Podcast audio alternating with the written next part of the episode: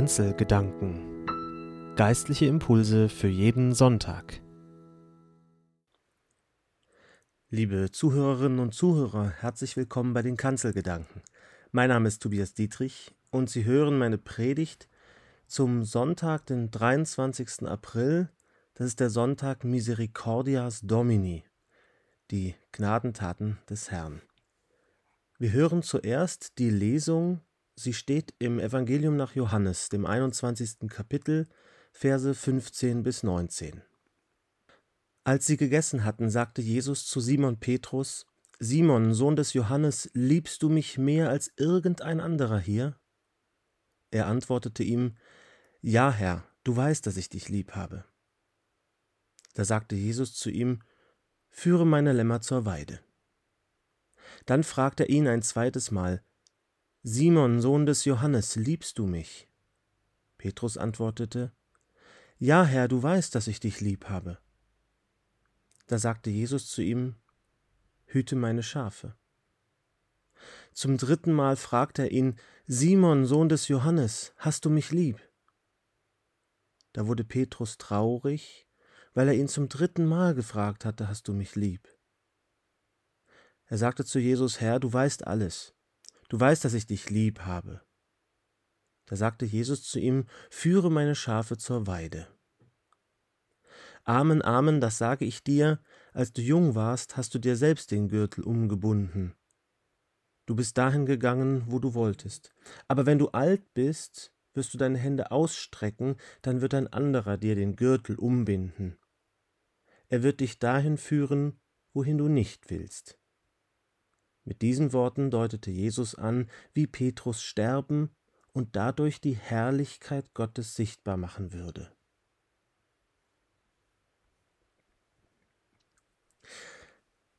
Liebe Zuhörerinnen und Zuhörer, es sind diese intimen Momente in der Bibel, diese intensiven Eins zu eins Gespräche, in denen auch wir ganz persönlich uns spiegeln können.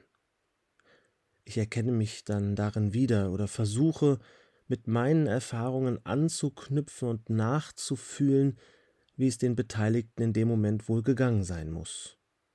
Und so auch bei der Frage, die sich hier durch den eben gehörten Predigtext zieht. Liebst du mich? Wurden Sie das auch schon mal gefragt? Oder haben Sie das jemanden schon mal gefragt? Und wie ging es Ihnen dabei? Ich hoffe, dass das Gespräch gut verlaufen ist, denn in dieser Frage schwingt ja so vieles mit. Es schwingt eine Geschichte mit, die das Vertraute, das Schöne und Verbindende, das Anziehende abbildet. Also all die Erlebnisse, die es überhaupt rechtfertigen, in einer Beziehung von Liebe zu sprechen. Weil es aber eben eine Frage ist, schwingt auch all das mit, was das Fragezeichen am Ende des Satzes rechtfertigt. Erlebnisse, die Unsicherheit verursacht haben. Hier muss sich wohl jemand nochmal versichern, bevor er weiter auf die Beziehung bauen kann, den nächsten Schritt tun. Gilt eigentlich noch das, was schon mal klar war zwischen uns? Wie stehst du zu mir? Hier bei uns in der Schweiz klingt so eine Szene vielleicht ab und zu mal so. Schatz, liebst du mich? Ja, ich ha dich gern. Nein, ich meine, ob du mich liebst. Ja, ich ha dich gern, das musst du wissen.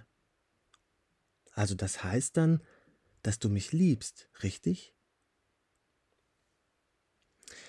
Ja, wenn es um die Liebe geht, darum, worauf wir bauen, dann kommt es manchmal auch auf Nuancen an, die uns Sicherheit geben. Wir müssen uns ganz klar sein, ob der andere meint, was auch wir meinen. Und so geht es wohl auch Jesus und Petrus miteinander. Ihre Geschichte hatte tiefe Wurzeln. Lang waren sie schon zusammen unterwegs, haben nicht nur sprichwörtlich Höhen und Tiefen zusammen erlebt. Jesus nahm Petrus gemeinsam mit Jakobus und Johannes in den engsten Kreis seiner Jünger. Er war dabei, als Jesus auf dem Berg verherrlicht wurde und Gottes Stimme zu ihnen sprach. Und auch in den Garten Gethsemane, wo Jesus im Angesicht des Todes betete, nahm er Petrus mit. Er war es, der als erster Jünger bekannte, Jesus, du bist der Christus, der Sohn des lebendigen Gottes. Und als es gefährlich für Jesus wurde, sagte Petrus vollmundig, dass er mit ihm bis in den Tod gehen würde. Petrus versuchte, nicht selten übermütig, Verlässlichkeit auszustrahlen. Aber die Evangelien und auch Paulus arbeiten sich an Petrus so sehr ab wie an keinem anderen Jünger. Kein anderer wird so häufig kritisiert. Petrus, der von Jesus Satan genannt wird, als er die Ankündigung des Leidens nicht mehr hören wollte. Petrus, der am Garten im Garten einschläft, statt zu wachen, der im Übereifer dem Soldaten ein Ohr abschlägt, das Jesus wieder heilen muss. Und schließlich das, was kein Evangelist auslässt, Petrus verleugnet dreimal Jesus zu kennen, als dieser schon in Gefangenschaft war. Ein Loyalitätsbruch, der an Petrus haften bleibt. Bis heute wird er in der Kunst dargestellt mit dem Schlüssel, Symbol der Vollmacht einerseits, und dem Hahn, Symbol für die Verleugnung andererseits. Beides ist Petrus, auch nach Ostern. Und genau daran erinnert auch unsere Geschichte. Dreimal die Frage nach der Liebe. Für jede Verleugnung eine Liebesbekundung, als würde Jesus ihm dabei tief in die Augen schauen und sagen, Du weißt genau, warum ich dich so oft frage. Liebe Zuhörerinnen und Zuhörer, dieses Gespräch der beiden ist im Evangelium ein Nachtrag. Eigentlich hatte das Johannesevangelium nach der Geschichte vom leeren Grab und den Erscheinungen bei Maria Magdalena und den Jüngern schon einen Schluss. All die Erscheinungen seien aufgeschrieben worden, damit die Menschen glauben, dass Jesus Gottes Sohn ist. Kapitel 21 berichtet dann wieder neu von Erscheinungen. Es muss also etwas gegeben haben, was so wichtig war, dass es die junge Christengemeinde noch unbedingt aufgeschrieben haben muss. Möglich ist, dass mit dem Dialog Führungsfragen in der Gemeinde geklärt werden sollten. Wer übernimmt den Hirtendienst? Kann das wirklich jemand wie Petrus oder jemand aus seiner Nachfolge machen, trotz dieser Geschichte der Illoyalität? Das Gespräch ist bei genauem Hinschauen doch etwas differenzierter, als wir es im Deutschen merken könnten. Jesus kommt es bei der Übergabe auch auf Nuancen an. Wer kann Verantwortung? Er stellt die Frage nach der Liebe auf drei verschiedene Arten. Zuerst prüft Jesus Petrus durch einen Vergleich. Liebst du mich mehr als irgendein anderer hier? Wettbewerb und Führungsstärke scheinen natürliche Verbündete zu sein. Wer führen will, muss den anderen in Schlüsselqualifikationen überlegen sein. Das kennen wir im Beruf, manchmal in der Kirche, in unseren Familien und nicht immer gehen Führungsverantwortung und Kompetenzen Hand in Hand. Schlüsselkompetenz für den Hirtendienst ist hier die Liebe die Liebe zu Jesus, die umgelenkt und universalisiert werden soll auf die ganze Herde. Und der Petrus vor der Passion hätte hier vielleicht keine Sekunde gezögert und hätte vollmundig mit Ja klar geantwortet, ich lieb dich mehr als alle anderen. Aber Petrus hat gelernt. Weder nimmt er in seiner Antwort den Vergleich mit den anderen an, noch nutzt er das gleiche Wort für Liebe. Petrus wird bescheiden. Jesus hatte ihn nach Agape gefragt. Das bezeichnet eine Liebe, die allumfassend ist, eine Liebe ohne genaues Ziel, wie eine Lebenshaltung der Hingabe für andere, im Vertrauen darauf gehalten zu sein. Wie bei der nächsten Liebe hat Agape keine Grenzen kein Ziel für sich selbst. In deine Hände befehle ich meinen Geist. Kein Murren, kein Kontrollieren, keine dominierenden Ängste, auch nicht vor dem Tod und keine Herrschaftsfantasien. Selbstlos ist Agape. Sie wäre nach Jesus eine optimale Voraussetzung für einen Hirten. Alles Bewahrende, alles zwanghaft festhalten an dem, wie es ist, und dabei die Zügel in der Hand halten, das ist der Agape fremd. Und Petrus kennt seine Grenzen mittlerweile. Er weiß, dass er das so nicht kann. In seiner Antwort nutzt er stattdessen das Wort Phileo. Das meint Freundesliebe, die auf ein bestimmtes Ziel gerichtet ist und die auf Gegenseitigkeit baut. Diese Liebe ist fokussierter, sie ist nicht selbstlos. Filio ist dadurch auch begrenzt. Petrus bekennt sich also zur Freundschaft mit Jesus und dazu, dass diese Liebe Grenzen hat. Bedingungslos? Das kann ich nicht.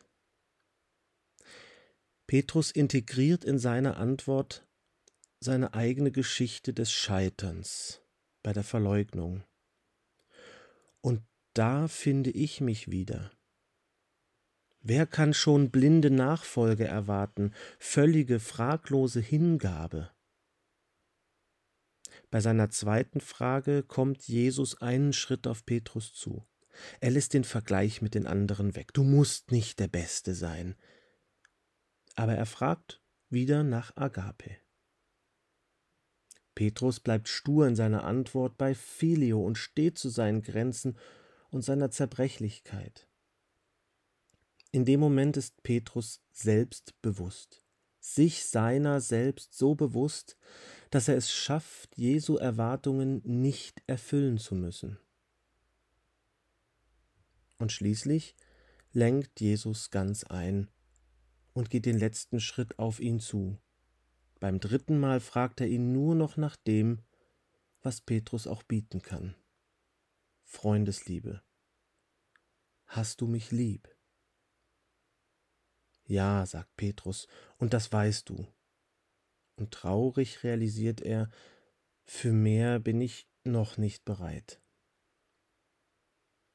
Jesus nimmt das jetzt geduldig auf und überträgt ihm die Leitungsaufgabe so, wie Petrus eben grad ist, zerbrechlich, liebend. Weide meine Schafe, aber folge mir dabei weiter nach und lerne weiter von mir. Du hast noch einen Weg vor dir. Das meint er wohl auch mit den Worten Als du jünger warst, gürtest du dich selbst und gingst, wohin du willst. Wenn du aber alt bist, wirst du deine Hände ausstrecken und ein anderer wird dich gürten und führen, wo du nicht hin willst. Nachfolge, das heißt in der Liebe zu Gott dahin wachsen, dass ich immer mehr loslassen und mich hingeben kann in das, was kommt im Vertrauen darauf, dass wir nicht tiefer fallen können als in die Hand Gottes, dieses einen Hirten. Vielleicht sind die Älteren unter uns darin schon etwas besser, wenn sie denn diese harte Lektion im eigenen Leben durchlebt haben. Körper und Geist nehmen einmal ab. Die Abhängigkeit nimmt zu und man ist mehr angewiesen auf andere, als man es selbst zurückgeben kann. Es geht nicht mehr alles allein. Und wir haben in diesem Leben Grenzen. Das Loslassen und sich vertrauensvoll hingeben, beinahe wieder wie ein Kind. Diese Dimension der Liebe bekommt Petrus in Aussicht gestellt. Liebe Zuhörerinnen und Zuhörer, Jesus hat Petrus nicht abgeschrieben. Dem, der ihn nicht mehr kannte, dem trägt er die Liebe hinterher. So lang, bis sie in seine Grenzen passt, bis sie in seinem Leben Wirklichkeit wird und ihn ins verantwortungsvolle Handeln führt. Weide meine Schafe, pack's an, sei für andere da, ich vertraue dir wieder. Und Ich traue dir wieder etwas zu, wieder neu. Das ist Barmherzigkeit. Misericordias Domini. Das ist ein wichtiger Teil der Osterbotschaft, die auch für uns gilt, das Wiederaufstehen mitten in unserem Leben und unserer Verantwortung für andere. Wir müssen nicht die Besten sein, auch nicht im Vergleich. Unsere Liebe darf Grenzen haben. Nicht Superchristen beruft Jesus in den Dienst am nächsten. Das sei uns Ansporn, Trost und Freude. Gott trägt auch uns nichts nach, außer seiner Liebe. Amen.